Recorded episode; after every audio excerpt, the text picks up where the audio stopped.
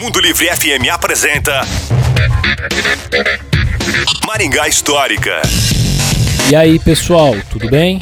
Aqui quem fala é o Miguel Fernando do Maringá Histórica. E vocês conhecem a história do Tropical Walter Park Internacional? Vamos falar um pouquinho sobre ela?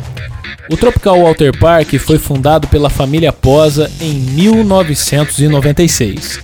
O parque aquático foi estruturado a partir do projeto de Hélio Moreira Júnior, na várzea de um córrego na Vila Emília, em terreno cortado pelo Trópico de Capricórnio.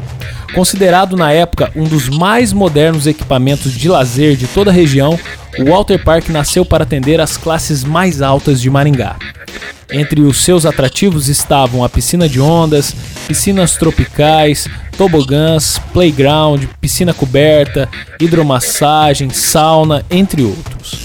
Mas, com a baixa procura na aquisição pelos títulos do parque, os proprietários fizeram um alinhamento de mercado, passando a cobrar somente pela entrada.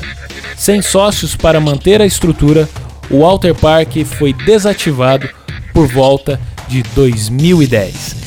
Você quer dar uma olhadinha em um vídeo que nós produzimos recentemente sobre essa história? Procura o nosso canal Maringá Histórica lá no YouTube e vai ter um vídeo sobre o Tropical Walter Park. Se você gostou dessa e quer saber sobre outras informações da história de Maringá, também nos procure nas redes sociais. Maringá Histórica.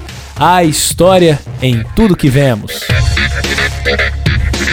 Você ouviu Maringá Histórica com Miguel Fernando.